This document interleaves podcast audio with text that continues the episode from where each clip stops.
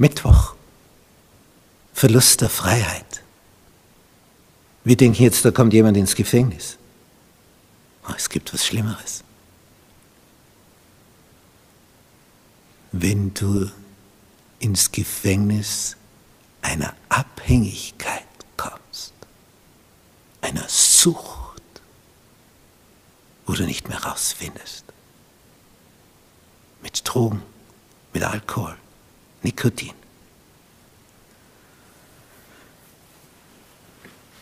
Manche erliegen der Spielsucht. Hat mir einer erzählt, hatte er einen schönen Hof. Bauernhof. 150 Hektar. Dann kam die Spielsucht. Und er hat Stück um Stück von dem Hof verspielt, bis er auch vom Hof gehen musste. Spielsucht alles verschwendet, vergeudet, aufgrund einer Sucht. Das ist Verlust von Freiheit. Du bist ein Sklave einer Sucht geworden. Anfangs hast du nach etwas gesucht und dachtest, ich tu, was ich will, was mir Spaß macht.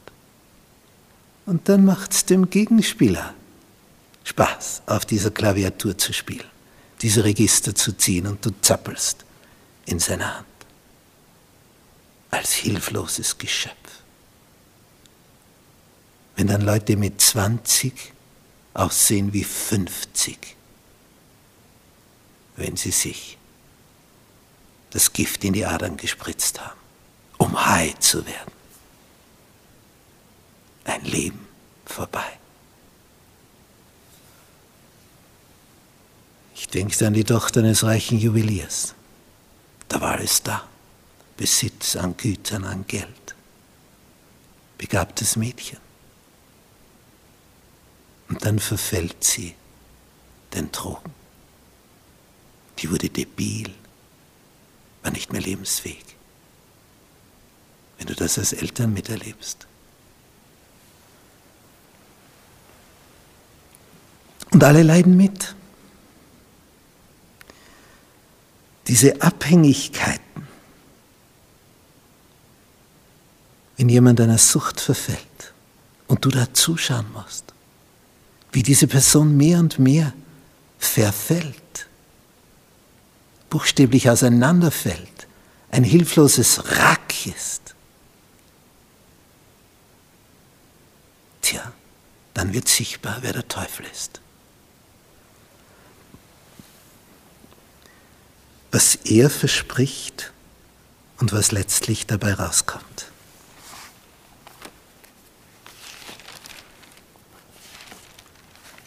Dem Falschen vertraut. Jesus sagt im Lukas-Evangelium Kapitel 16, Vers 13, kein Knecht kann zwei Herren dienen. Entweder wird den einen hassen und den anderen lieben oder wird an dem einen hängen und den anderen verachten. Ihr könnt nicht Gott dienen und dem Mammon, dem Geld. Du kannst auch da süchtig werden. In dem Ort, wo ich früher wohnte, da war ein stadtbekannter Obdachloser. Das heißt, er hatte ein Obdach ein sehr primitives, bescheidenes. Aber meistens war er in den Geschäften, in den Supermärkten und hat dort beim Gemüse rumgesucht, dass er etwas zum Essen hat. Denn in seiner Wohnung, wenn man das Wohnung nennen kann, war es kalt im Winter. Ja, und eines Tages war er tot. Und was findet man unter dem Kopfpolster? Schön sorgfältig eingewickelt und sortiert. Geldscheine über Geldscheine. Der Mann hat eine Riesensumme gehortet und hat gefroren im Winter, nicht eingeheizt. War täglich im Supermarkt und jeder meinte, der lebt von der Hand in den Mund. und hatte die dicken Geldscheine unterm Kopfpolster. Auch eine Sucht. Verlust von Freiheit. Jesus ist gekommen, um die Werke des Teufels zu zerstören. Wende dich an ihn. Bei ihm wirst du frei. Jesus macht frei.